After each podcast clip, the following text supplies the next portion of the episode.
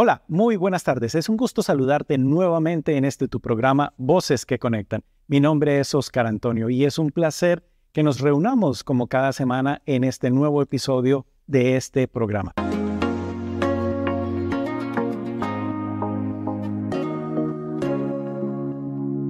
Hoy te traigo una invitada maravillosa. Me invitaron y me dijeron, mira, tienes que venir, conocerla y demás. Y yo dije, bueno, por supuesto, claro que sí encantadísimo de poder conectar con personas que están ayudando en esta transformación del mundo, en esta apertura de conciencia y que están poniendo sus dones al servicio de la humanidad.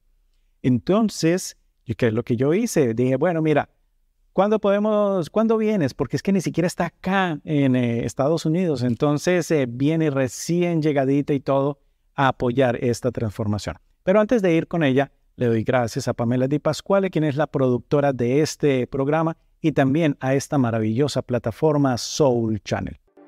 Soul Channel, un espacio para conectar almas.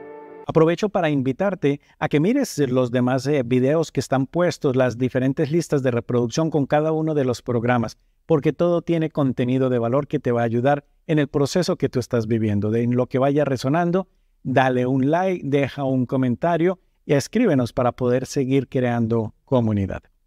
Bueno, ya te dije más o menos quién era, pero sin más, te voy a ir a presentar entonces a mi querida Yulitza América. Hola Yulitza, un gusto de saludarte. Hola, un placer, gracias por la oportunidad de estar aquí contigo. Muchísimas gracias a ti por aceptar esta invitación, por poder eh, acompañarnos en este canal durante todo este proceso que estás viviendo acá en los Estados Unidos y toda la información que estás trayendo para poder apoyar a las personas, ya que vienes a hacer justamente un trabajo interesante del cual ya nos irá hablando un poco más adelante. Pero antes de empezar con ello, quisiera preguntarte, porque vi que te denominas una medium moderna. ¿Por qué ese término? A mí me llamó la atención y dije como, wow. Bueno, fíjate que una de las cosas que a mí más me costó cuando empecé en, este, en esta búsqueda personal, porque todo lo que yo hoy comparto es lo que he aprendido en mi propio camino, ¿no? Era buscar una referencia con alguien que yo me identificara. Entonces iba a, un lugar y veía que era una persona que trabajaba con espiritualidad, pero yo que le faltaba, yo digo así, como que le faltaban unos dientes, o que tú no veías esa abundancia, o como era eso. Yo decía, eso no es lo que yo quiero para mi vida. Yo quiero una espiritualidad que pero que me permita poder ir a una fiesta, poder hacer una actividad. Yo soy artista, entonces que me permita vivir el arte, pero además ser espiritual. Entonces, y no conseguía como esa referencia porque era mucha meditación, mucho estar así, como un estereotipo que yo no me identificaba. Entonces, cuando eh, empecé mi camino y reconocí todas esas partes mías que también había excluido y entre ellas estaba el arte, yo dije, yo voy a hacer una media moderna. Y de hecho, hace poco desfilé en un evento, yo cuando era muchacha desfilaba. Sí. Y ahora cuando me vuelve esa oportunidad, desfilé otra vez en las pasarelas y yo decía, es que puedo ser espiritual, también puedo vivir la abundancia que la vida me ofrece y poder crear esas realidades. Entonces, para mí eso es medium moderno. Es no encajarte en un lugar, sino cómo ser medium, es todas las cosas que tú hagas, indistintamente que sean espiritual o no, porque estar siempre conectada con mi supersensibilidad y recibir esa información me permite vivir en el mundo.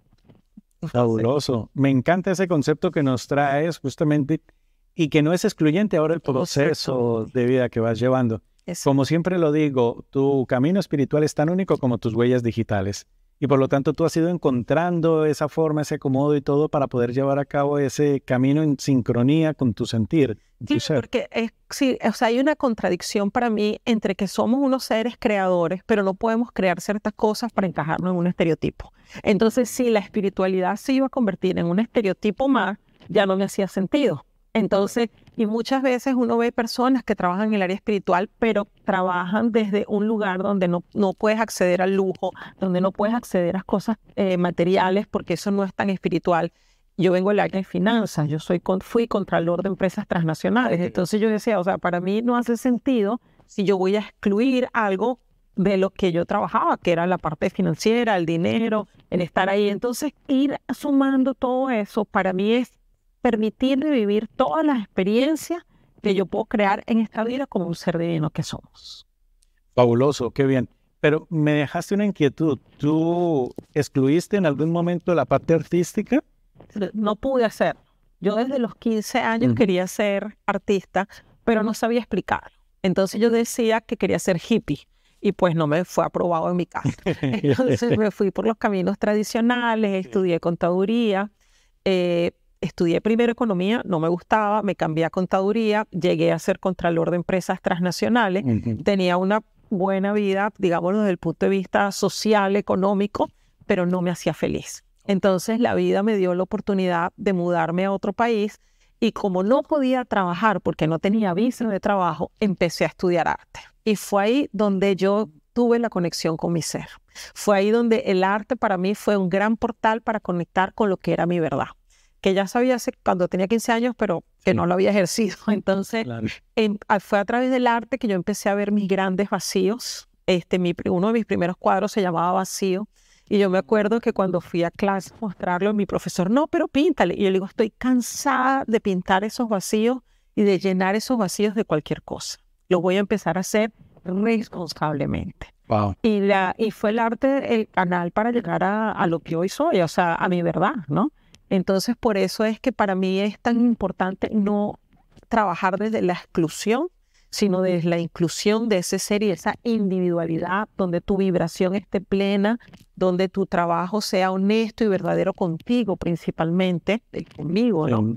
Este, donde no sea necesario tener una pose o una postura, sino que podamos vibrar eso que somos y experimentar, porque realmente vinimos a, a vivir nuevas experiencias y somos merecedores de todo lo que hay para nosotros. Entonces, yo siento que para mí eso es mm, algo no negociable a esta altura de la vida. Oye, fabuloso todo esto que me vas comentando. Y yo creo que muchas personas, eh, estoy seguro, muchas personas se identifican con ese deber ser para cuando en realidad llega un momento en la vida en que dices, espérate, ah, voy a hacer este cambio y viene esa nueva etapa y te ha permitido ir conectando realmente con tu esencia y demás. Pero también en la parte de que tú ibas haciendo todos esos estudios, toda esa parte estructurada y demás, siempre tú has tenido esa conexión, digámoslo, con los mundos sutiles y ¿cómo lograste manejar eso entonces? Bueno, fíjate, desde muy pequeña yo tengo pues recuerdos y te recuerdos de mi familia de cosas que, informaciones que yo recibía, pero era una cosa natural, digámoslo así, ¿no? Este, y no sabía manejarlo llegó cuando yo, a la edad de 10 años, 12 años, yo empecé a tener como una obsesión de saber si lo que yo veía estaba sucediendo en el momento, ya un poco más lúcida, ¿no? Okay. Y me acuerdo yo chiquita, despierta, decía, mamá, estoy pensando tal cosa, ¿qué hora es? Claro, en aquella época no teníamos celular ni nada, entonces yo acuerdo a mi mamá y le decía, ¿qué hora es? Anótalo para acordarme. Y, era un poco perturbador, digámoslo así, ¿no? Es la obsesión que yo tenía. Y llegó un momento que hubo un episodio que yo empecé a soñar que me secuestraban. Y, y, eso me, me alteraba bastante. Y cuando mi mamá se dio cuenta, a mi papá lo mataron cuando yo tenía tres meses y hubo como un episodio de secuestro.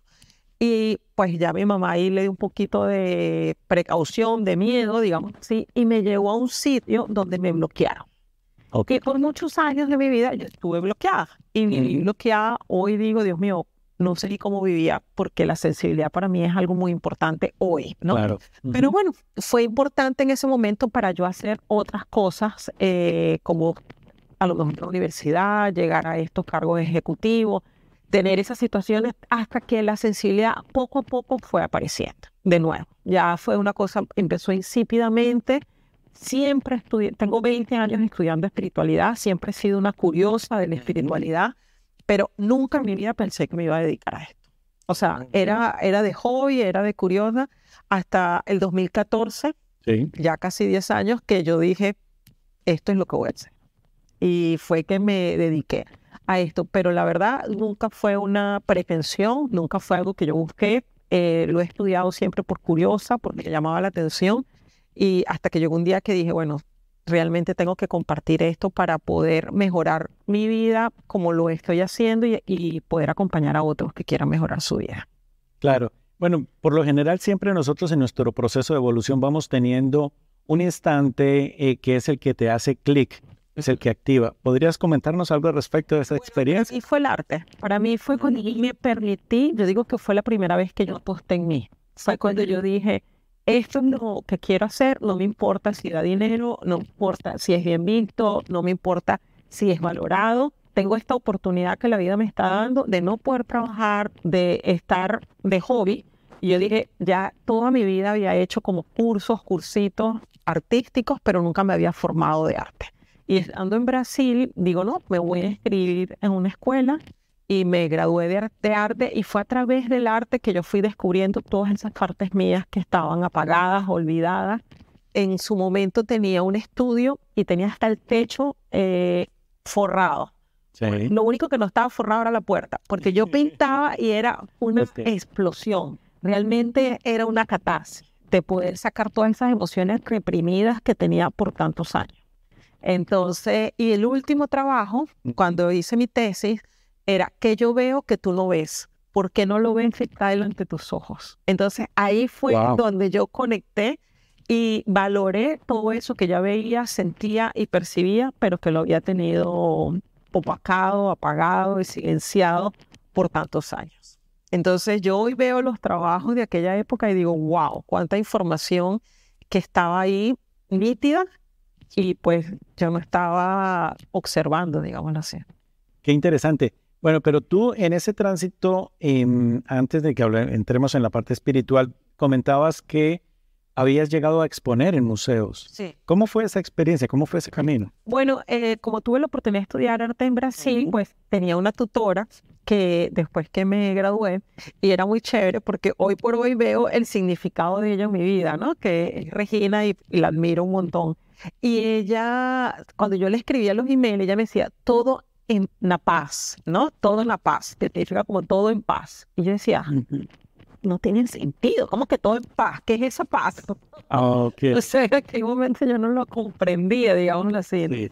Y ella me hablaba de todo lo que yo exponía a través de mis procesos artísticos y de todo lo que yo decía. Y yo la verdad quería estar ciega, sordo, muda. O sea, no porque el arte me desnudaba y me mostraba cosas que a lo mejor yo ni conscientemente no quería ver.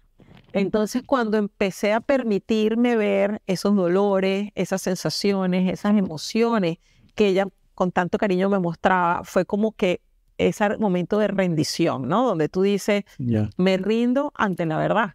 Y, ahí pues se me abrieron las puertas, tuve la oportunidad de exponer en museos en Brasil, eh, súper lindo, también fui a Cusco, hice exposiciones en el Museo de Cusco también, de arte moderno, hice, hice una, había una exposición de ofrenda Pachamama, hicimos un, hice un performance. Entonces empezó, fue el arte que empezó a mezclarse y de hecho José, que es un curador de esa exposición, él me dijo, Julie, pero es que tú no eres solo artista, tú eres un chamán, me decía, ¿no? Oh, y entonces, y él es peruano de allá, y yo decía, y entonces fue el arte el que me fue mostrando esa realidad y esas otras cosas que estaban en mí pero que a través de la seguridad del arte yo me permití conectar. Es como, es como raro decirlo, pero fue como el, el arte para mí fue la que me mostró ese, la que me mostró con cariño ese lado que yo había ocultado. Wow, fabuloso. Pero también eh, hay algo en la parte del arte que es eh, la creatividad. Sí. Entonces, mm, ¿Cómo podrías decirle a alguien, mira, la creatividad te puede ayudar también en tu proceso espiritual, en tu proceso de vida? Bueno, para mí el arte es el camino rápido, el fast pack para la divinidad. Porque cuando tú haces arte, tú te conectas con la divinidad. Entonces, la creatividad es permitir que la divinidad atraviese tu ser. Wow. Sin límite. Eh, la creatividad es ser, ser creador que tú eres en manifestación plena sin esperar un resultado, sino simple y llanamente entregando lo que está en tus manos. Y nos conecta como con esa energía femenina que, que crea vida, ¿no? Entonces, para mí la creatividad es algo que todos deberíamos de practicar, eh, deberíamos de tener un hobby, deberíamos, donde no haya un la búsqueda del resultado, sino esa expresión del ser, ¿no? Y para mí el arte no es el arte solo de museo, porque yo siento que el arte ha estado eh, limitadas para pocos, porque creemos que tiene que ser de una forma. Para mí el arte es simplemente expresar tu ser. Es cantar, es bailar, es danzar, es permitirte eh, crear, pintar, cocinar, y no tiene que ser de una forma, tiene que ser de tu forma. Sí. Entonces, cuando hoy, por ejemplo, yo hago arte y ya no están en museo, y me cuestioné, yo decía, pero ¿por qué? ¿No? Porque, y ahí permitirte que eso viene de tu parte más pura, de tu interior, que no tiene que ser de una forma, sino el arte es conectarnos con esa capacidad innata que tenemos de creadores que somos. Maravilloso. No sé ustedes, pero yo estoy en éxtasis aquí escuchándole, digo como, oh, interesante. Y mira que muchas cosas van encajando. Digo, mmm, bien, esa era la respuesta que estaba esperando para esos proyectos que muchas veces deja uno ahí en el diván y dice uno, no, mira, tengo que resolver el día a día y me postergo y eso que quizás como tú dices, voy a hacer algo, pero porque estoy esperando un resultado. Exacto. Y vamos jugando esa a ganar y no a divertirnos como un niño, ¿cierto? Y solamente, y que eso es lo que pasa, es que dejamos entrar todas esas creencias, todas esas limitantes, todas esas cosas que nos inculca la sociedad y dejamos, o sea, le damos espacio a eso y reprimimos lo que somos. Entonces, el arte como una expresión, no como un busca un resultado, te va a mantener siempre esa esencia pura despierta. Entonces, para mí, yo una de las cosas que le recomiendo a mis clientes es conéctate con la creatividad. ¿Cómo? No importa. Así es. Pero atrévete. O sea, permítete a no ser perfecto, perfecto como esa, o sea, porque ya eres un ser perfecto. Hace que cuando lo haces desde un estereotipo que nos han creado como sociedad, te alejas de tu individualidad. Y un ejemplo que yo digo es cuando tenemos un tablero de ajedrez, ¿no? Está el peón, está la reina, está el rey, está el caballo. Si todos queremos ser caballo, el tablero queda vacío. Claro. Entonces, si respetamos que el caballo es caballo, el peón es peón, el rey es rey, el rey es rey, el tablero está lleno y va a haber más luces en este mundo. Pero cuando somos solo caballos, toda la luz va a estar en eso y el tablero queda oscuro. Y si el tablero es el mundo, pues no vamos a encender esa luz que tanto queremos encender. Entonces hay que respetar esa individualidad. Y es a través de esa expresión única individual que existe. Claro, y mira que eso me acuerda de un mensaje que estuve escuchando casualmente en esta semana, donde hablaba que nosotros, por ejemplo, en un jardín no juzgamos a una flor porque todavía está en botón y no se ha abierto, sino es parte del proceso. Y muchas veces tenemos ese afán de eh, la idea, el idealizar realmente el resultado y como quisiera ser y que ya vivir el momento y saltarnos el proceso. Exacto. Y que realmente ahí es donde está la esencia de ese proceso, porque tú nos vas hablando acerca de cómo lo has ido viviendo y cómo te ha ido eh, acompañando el proceso para poder de autodescubrirte y darte esa oportunidad, ¿no? De en cada momento decir, mira, este es el momento en el cual ya vuelvo a bajar el velo, desmonto ese bloqueo para que todo vuelva a ir a, a, fluir. Sí, y fíjate que ese ejemplo que tú dices para mí es muy valioso porque una de las preguntas que más me hacen es, ¿Cómo, ¿Cómo fue tu despertar? ¿O cómo hago si mi esposo no está despierto? ¿O cómo hago si mi hijo no está despierto? ¿O si trabajo en un lugar donde todo el mundo está dormido? Y yo digo, igual o te despiertas todas las mañanas. Cuando tú te despiertas en la mañana y los demás están durmiendo, tú haces ruido, tú no mueves la soya, tú no gritas. Uno hace lo que tiene que hacer hasta que el demás se despierte. Entonces, en la espiritualidad para mí es exactamente lo mismo. Gritar o es decir, tienes que despertar. No, si tú puedes, adelanta el desayuno, adelanta el café, para que cuando los otros se despierten, el camino esté listo. Entonces, ese es el trabajo de nosotros como eh, personas que nos dedicamos a esto, es despertar nuestra propia luz y encenderla todavía más para que sustente la luz de los otros que todavía no la han despertado. Entonces, eh, por eso es que yo digo, para mí la espiritualidad tiene que ser en la cotidianidad. Eh, en este ejemplo tan simple como puede ser el despertar, es respetar el momento del otro y decir, ¿por qué si yo en mi cotidianidad no me paro gritando a todo el mundo? Porque no queremos ser militares, porque en la espiritualidad queremos que todo esté despierto.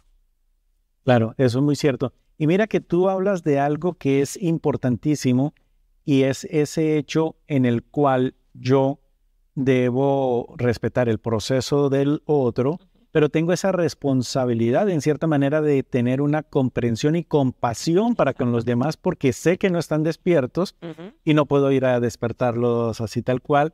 Y cuando sea su momento de despertar, acogerlos y decir, ah, bueno, buenos días. No, y también entender que el proceso de despertar para cada uno es único, individual, porque los procesos que venimos a vivir son individuales. Entonces, lo que a veces para mí puede ser un despertar, para el otro no lo es, pero porque no lo necesita. Entonces, hay quien habla, como por ejemplo nosotros aquí que estamos hablando, pero hay otros que escuchan. Entonces, no todo el mundo tiene que hablar. Sí. Sino cada, cada, es como el tablero, cada uno tiene un espacio y es valioso en ese espacio. Y respetar eso es lo que es liberadora, porque se, se acaban las provocaciones, empieza la contemplación del trabajo individual del otro, la admiración, porque hasta sustentar eso ya es un desafío. Claro. Entonces, uno poder valorar esa persona que quiere vivir en esa ignorancia o que definitivamente no quiere trabajar, pues eso es, es un es coraje, es tener a veces esa cabeza dura que uno dice, pues eso también lo, lo hace honrar ese camino, porque a lo mejor yo no tenía esa capacidad. Entonces, cada uno viene a ocupar un espacio y ni uno, ninguno es mejor y peor que el otro. Claro, gracias por todo ese oro puro que nos está dando con cada uno de los mensajes Miren, maravilloso ser humano que ha venido acá a compartirnos de toda esa sabiduría. Pero yo quiero preguntarte, bueno, hiciste todo ese camino a lo largo de el arte te ayudó a reconectar y demás, pero tú has pasado también por diferentes técnicas que has ido integrando que te han ayudado a ti en tu proceso. Sí. Realmente no ha sido un algo, sino es un constante proceso. Sí, bueno, como te decía, cuando yo tuve a mi hija eh, hace 20 años, ya yo tenía un espacio físico que se llamaba el Atelier del Alma con mi mamá. pero éramos como administradoras, o sea, venían los terapeutas, trabajaban y la verdad yo, como te digo, no, no pensaba dedicarme a eso. Yo trabajaba en mi empresa y iba, y mi mamá era la que lo, lo, lo manejaba, digámoslo así, ¿no? La que lo gerenciaba. Y entonces, en esa época, hace 21 años, yo tuve a mi hija, hice el primer curso formal. O sea, ya yo había estudiado muchas cosas por estar en el ambiente, pero no me había dedicado como a hacer un curso. Y hace 20 años hice el curso de Reiki, que fue mi primer curso que hice desde ese, ya formalmente como alumna y eso, ¿no? Okay. Y eh, seguí estudiando muchas cosas pero muchísimas, te puedo nombrar muchísimas técnicas. Y eh, como hobby, como alegría, como algo que me, como esa arte que, que me convivía mientras que yo estaba en el mundo de contabilidad que, que, no tenía mucho que ver conmigo, pero que, que me que trabajaba en ese momento. Hasta un día que me voy a Brasil y hice un curso de lectura de aura eh, para bebés dentro de la barriga de la mamá. Wow. Y en ese curso era un curso, era para parteras, ¿no? Y yo la verdad pues no era partera, pero llegué ahí y yo tuve muchos problemas en el embarazo. Entonces una persona que me conocía me dijo, Julia, hazlo, que eso te va a ayudar para tu historia personal. Y bueno, yo fui, es el trabajo más lindo que he hecho, con la energía más sutil. Y tuve, bueno, la oportunidad de que saliera aprobada y, y todo eso. Y yo ahí dije, más que leer un bebé en un útero, encontré un útero para desarrollarme. Oh, y por primera vez fui a un lugar donde vi gente como yo, donde era gente eh, que vivía la espiritualidad, pero en su día a día, en su cotidianidad. Y yo dije, aquí me puedo desarrollar. Y ahí fue que hice, bueno, como mis primeros cursos, ya como viéndome como terapeuta, digámoslo así, y estudié lectura de aura, hice cursos de sueño y empecé a trabajar, eh, fue muy cómico porque llegué a un lugar, yo no, yo no sabía dónde empezar a trabajar, en esa época estaba en Brasil, iba para una peluquería y alquilaban un lugar y yo decía, mm, pero eso no es lo que yo quiero. Iba a un lugar de oficina y decía, mm, eso no es lo que yo quiero. Y encontré una persona que hizo un lugar de arte, de experiencias artísticas. Y en esa experiencia artística tenía el segundo piso consultorios para terapeutas. Y entonces cuando yo llegué dije, wow, este esto es todo lo que yo quiero. Solo que en aquella época no tenía ni cliente, ¿no? Y entonces había una oficina grande, bien bonita, y ella me dijo el precio y todo. Y yo, me dijo, bueno, quédate ahí, siente la energía y ve si eso es lo que tú quieres, ¿no? Sí. Y entonces yo pasé tres días ahí y le dijo, sí, esto es lo que quiero. Me dijo, ya la alquilé. Oh, ¿Cómo que? Oh. había un cuartico chiquito que era el depósito de los materiales de limpieza, pero, pero era un pasillito así, ¿no? Y yo le dije, entonces dame esto. No, pero es que ese es el depósito, no importa. O sea, yo quiero, estar. o sea, yo quiero estar acá y esto es lo que hay. Y entonces ella me dio ese espacio, yo tenía dos sillas, que era lo que necesitaba en ese momento para la lectura de Aura. Y bueno, ya la semana siguiente le pedí que si podía quitar el closet porque ya no cabía. Sí. O sea, yo me metí después poco a poco. Claro. Y era muy divertido porque ella me decía, Julie, cada vez que yo abro tu oficina para mostrarme, nunca sé qué me voy a encontrar.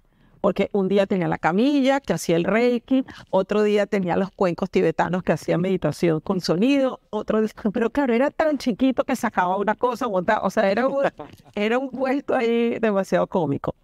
Y poco a poco, después ella tuvo otra sala que alquilaba por horas, entonces dependiendo de la terapia, si necesitaba más espacio, yo alquilaba esa por hora. Y al final me quedé con la oficina que era de ella, que era la más grande y la más bonita, y así fue. Entonces ahí fue que, que yo asumí que eso era lo que quería hacer. De hecho, empecé a trabajar gratuito. Eh, hice 100 lecturas de aura que les regalé y después hice 50 que cobraba y donaba el dinero. Entonces, después de 150 lecturas, mi esposo me decía, pero ¿cómo así que estás pagando alquiler por un espacio y, cobra, y trabajas gratis? Y yo le digo, porque es más lo que gano que, lo que, que lo que hago, ¿no? Entonces, eso fue un momento como de reivindicarme y decir, esto es lo que yo quiero y no dejar de llenar ese vacío de otras cosas y gastar por gastar y gastar en lo que me hacía feliz. Y después de esas 150 lecturas fue que yo dije, bueno, ahora sí empiezo a, a cobrar y a trabajar. Y bueno, de ahí para acá ha sido eh, un camino muy bonito de, de, desarrollo personal, de compartir ese camino transitado, porque al final uno solo puede compartir lo que te transborda y lo que transborda es lo que has vivido, ¿no? Entonces no es teoría, es realmente, y tampoco es práctica, es lo que has mezclado con tu ser, o sea, es, es esa mezcla de confianza porque lo sabes, pero de experiencia porque lo has vivido. Entonces, eso es lo que comparto. Eh, fabuloso. Y rescato de todo eso que dices, el hecho de que tomaste el riesgo de decir, mira, voy a dar este paso y no me importa si, no importa cómo se vea, pero lo empiezo a hacer. Exacto. Y de, pequeño, mira cómo fue esa evolución a llegar a eso más grande y seguro ha sido por esa, ese creer en ti, ¿no? En eso más grande y en, fluir y decir, bueno, es acá lo que vibra conmigo y, y, acá voy a estar, ¿cierto? Sí, de hecho que yo estoy escribiendo ahora un libro y justamente el uno de los primeros capítulos es el día que aposté en mí. O sea, ese día que yo aposté y decir, no tengo clientes, no sé qué voy a hacer, estaba en un país que no era mi país, o sea, que, que yo dije, pero eso es lo que yo quiero hacer en mi vida. Y si no viene nadie, pues no importa, porque igual eso me lo gasto en otras cosas, llenando ese vacío que hoy ya no lo quiero tener. Y, y, fue cuando yo ese día aposté en mí de verdad, así como decir, yo confío en mí. Si yo no confío, nadie va a confiar. Fue que, que, que me dediqué a hacer esto, que hoy es lo que me hace feliz, me realiza y que cuando lo comparto veo esos ojos brillar, esa, esa alma que se encaja de nuevo, ese reconocimiento de ese espíritu que estaba ahí sediento, ¿no? Y que, y que vuelve a recibir eso, mm, eso que lo llena, que lo nutre. Entonces yo, yo, yo también estuve ahí, ¿no? Entonces el poder ver cómo estaba y cómo está esa persona después de una terapia o después de una sesión o después de un curso es lo que a mí me motiva a hacer lo que hago hoy. Fantástico. Bueno, y parte del proceso también es el que muchas veces cuando uno empieza, uno quiere, o la persona, por ejemplo, a mí me ha pasado, eh, que dice, ¿estaré haciendo bien? Si irá por buen lado, eh, la mente, ¿no? Queriendo controlar como el resultado de la persona, pero llega un momento en el cual ya se entrega al proceso, dije, me entrego al proceso y bueno, que fluya como tiene que fluir, mm, ya no es requerido para validar lo que hago el feedback de la persona, ¿cierto? ¿A ti cómo, cómo pudiste manejar eso? Justamente esas 100 sesiones que yo hice gratuitas me liberó de eso. Porque como no recibía nada a cambio, no tenía ningún compromiso de dar nada. Entonces, era yo estoy aquí dándote lo mejor de mí y si te sirve bien y si no, pues él te lo estoy dando con amor. Entonces, el no tener el compromiso de satisfacer al otro me ayudó a mí a liberarme y a confiar de mi verdad. Y la gran prueba fue un día que vino una mamá para que le hiciera una lectura a su hijo y, y yo les decía, ese hijo es adoptado. Y atreverme a decir, porque fuera un hombre mucho más fácil Pero si es la mamá, te dice, ¿cómo no va a saber que es su hijo? Sí, no, uno no lo piensa, realmente sí. Y, y, ese día fue así como decir, bueno, si esa es la información que estoy recibiendo y no me puedo conectar con la energía porque la energía del hijo no llegaba, porque no, no era lo que me estaban diciendo. Cuando yo le dije a esa señora, ese hijo es adoptado, me dijo, sí, la energía bajó de una cosa que ahí fue esa confianza de que lo más importante era lo que yo sentía y no lo que me decía. ¿No? Y, y, realmente yo pienso que eso fue lo que me trajo esa confianza absoluta de, de, mi sentir, ¿no? De no tener que satisfacer. Y así como eso, bueno, experiencias muy bonitas donde no dejé coartar o, o limitar lo que yo sentía porque estaban pagando por eso. Y, y hoy doy cursos justamente de, de, para terapeutas del manejo del dinero, porque yo pienso que eso es algo que limita mucho el terapeuta. O sea, justamente entender que el dinero está a su favor y que no eres tú el que estás a favor de satisfacer el dinero que recibes. Entonces, eh, una de mis profesoras en su época me decía, nunca Dios estuvo tan barato a través de una terapia. Oye, está buenísimo esa, me encantó. Y yo decía, bueno, la verdad es, porque si uno es un canal puro que se ha preparado y que se ha limpiado, no es que vas a ser Dios, pero eres una parte de la divinidad manifestada a través de ti, ¿no? Entonces, yo siento que uno como terapeuta tiene que cobrar lo que vibra, digo, lo que tú sustentas y no lo que crees que vale. Entonces, si yo, yo le digo, mira, es preferible que cobres 10, si 10 es lo que tú sustentas porque vas a hacer mil, a que cobres mil y a lo mejor vas a hacer cero. Entonces, es un proceso de autoconfianza, que tú vas afianzándote para hasta llegar a tu valor y a lo que tú sustentas en ese momento. Entonces, es, de mucha autoobservación también, ¿no? De ver ahí, porque hay variables, a lo mejor un país nuevo, un lugar nuevo, una terapia nueva, que no tienes la misma experiencia, no te sientes tan confiada. Todo eso va a afectar la energía que tú manejas a través del dinero, ¿no? Por supuesto, eso es eh, verdad. Y bueno, consejo para todos eh, nuestros amigos y colegas, eh, ahí yo después voy a tomar nota. Acuérdate de esto. Cuando vuelva a ver el video voy a anotar, ah, acuérdate, lo voy a poner así bien grande. Me encantó esa frase acerca de esa grandeza de Dios y de esa conexión con la abundancia. Así mismo es. Maravilloso. Y bueno, eh, ha sido un recorrido maravilloso el que hemos ido haciendo a través de la vida de Yulitza.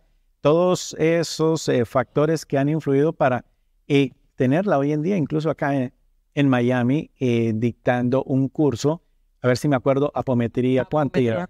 Ah, me lo aprendí. Sí, que de hecho, mira, eso es una técnica que muestra realmente mi recorrida. Este, cuando yo empecé en ese curso de lectura de aura, hace un montón de años ya, ya yo escuchaba la apometría, pero como así como tú le escuchabas como, ah, lejos de ti, ¿no? okay. este, y la apometría es una técnica que eh, agrupa muchas técnicas, ¿no? Entonces, la apometría es una técnica brasilera que empezó siendo, haciéndose en los centros espíritas donde había muchos mediums que recibían esta, esta técnica y trabajaban con esta técnica representando las diferencias, personalidades intrusas o diferentes informaciones que había en una persona con la que estaban trabajando, ¿no?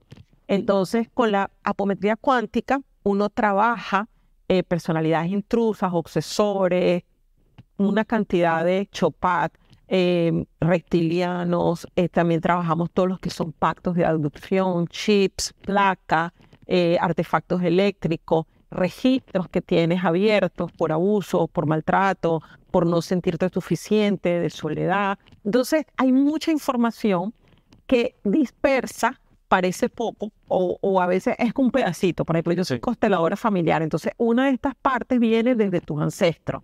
Es un pedacito, pero otras vienen de tus registros akáshicos, que es tu información de otras vidas. Entonces, yo también trabajo con registros akáshicos. Entonces, como que fui, ¿sabes? Cuando tú vas viendo y dices, la tengo, la tengo, la tengo. Entonces, trabajo la mediunidad, que se trabaja desde la mediunidad trabaja con el beneficio de las flores también. Entonces yo trabajaba con flores de Bach, trabaja con los rayos. Entonces cuando llegó la apometría de esta forma actual, que no es en centro espírita, sino pudiéndolo hacer tú, y ya no necesitas ser medium, sino que lo hace a través de los péndulos, ¿no? Yo dije, era todo lo que yo sabía, pero era un abanico disperso que no podía a lo mejor con un solo cliente en una sola sesión, aplicar todo mi conocimiento y que con esta técnica organizó esos ese conocimiento para aplicar todo eso en una sola sesión. Entonces, eh, es una técnica que trabaja desde el desdoblamiento de los cuerpos sutiles, trabaja con los siete cuerpos sutiles y, es como que si fuera un acordeón que los abre y tú limpias en el medio de esos siete cuerpos sutiles para limpiar los registros, los votos, los contratos y todas estas personalidades intrusas. Entonces, la verdad que para mí fue un compendio de información que me ayudó a enseñar y compartir todo eso que había estudiado en este transcurso de tiempo. Fabuloso. ¿Y eso se aprende en cuántos días? Eso parece bastante información. ¿Eso es como para estudiar un mes completo o algo así? Sí, realmente es una técnica muy profunda. Yo la tengo dividida, ¿no? Ok. Eh, de hecho, el primer curso que hice ahorita lo dividí en dos porque realmente como hay informaciones que las personas no manejaban, era mucho material. Entonces, en este curso que tengo hoy, eh, de apometría cuántica, que es el que voy a dar este fin de semana acá en Miami, mm, tenemos el curso inicial. Entonces la técnica es la misma, lo que va ampliando son las cosas que vas limpiando, oh. porque es una técnica de limpieza energética brasileña. Entonces en este primer curso vamos a limpiar registros, contratos, pactos, votos y artefactos eléctricos. Ok. Entonces, pero si tú haces esa limpieza, ya con esas cinco cosas que parece poco, eso que hace es muchísimo. Entonces, realmente es liberador, la persona eh, como que arranca, o sea, es La limpieza es muy cómico que haga así porque la apometría trabaja con un pulso que uno va marcando. Entonces, y realmente genera una, un, una, un upgrade a tu vida, te libera de esas cosas que a veces uno no se da cuenta. Oye, fabuloso. Así que mira, invitados justamente a que puedan conectar con todo esto que Yulitza nos va trayendo. Hay algo eh, que me causó curiosidad de, y es eh, esta parte, me voy a cambiar un poquito de tema, pero bueno, vale la pena. Esto de ser un oráculo viviente. Ah, sí, ese, bueno, fíjate que un oráculo vivo. un oráculo vivo. Bueno, tengo un amigo que es brasilero y pues ha sido como una referencia en muchas cosas de mi vida porque tiene una información que yo digo que es como un libro gordo de petete, ¿se acuerdan? Entonces, la verdad que él, muchas cosas que yo he vivido y he sentido, la he compartido con él y de verdad ha sido eh, un, un, buen compañero de este camino, ¿no? Y un día él me dijo, Julie, es que tú eres un oráculo vivo. Y yo la verdad no había escuchado ese término nunca. Y él me dijo, eres un oráculo vivo porque aprendiste a leer todas esas energías que te rodean y las puedes interpretar, traducir y comunicar para dar un delivery de lo que esas energías significan para las personas que están cerca de ti. Entonces, pues la forma es un poco entender que como canal uno se disponibiliza para que esa divinidad eh, hable a través de ti, de, dependiendo de la forma que tú te estés comunicando. Y pues para mí de verdad eh, fue muy lindo que me lo dijera, pues no lo había escuchado, pero entenderlo.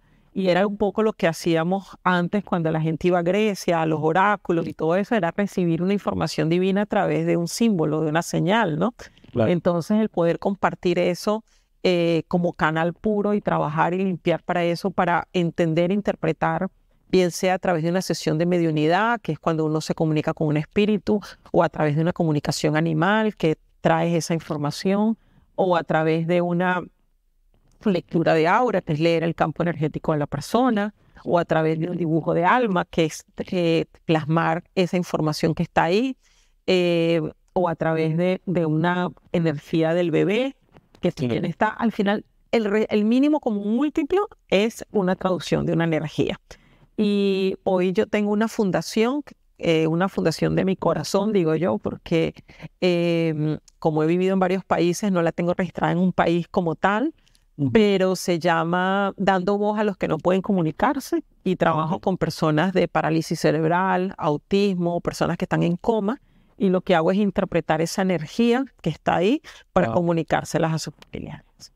Oye, maravilloso eso. Y entonces, ¿cómo te pueden contactar las personas? Porque, por ejemplo, ahora van a decir, mira, yo eh, quiero acercarme a ti porque requiero de tu ayuda ¿Cómo lo pueden hacer? Bueno, está en mis redes sociales, Yulixa América, mi página web, Yulixa América. La verdad que me pueden conseguir por todas partes como Yulixa. Ok, fabuloso. Y bueno, estás acá de visita en los Estados Unidos, pero ¿dónde estás residiendo actualmente? Ahora estoy viviendo en Bogotá, tengo dos años que vivo en Bogotá. Eh, la verdad que por mi estilo de vida me viajo bastante y me mudo de país bastante, pero actualmente estoy en Bogotá. Ay, bueno, un saludo a esa tierra que me vio nacer también. Así es, qué bello.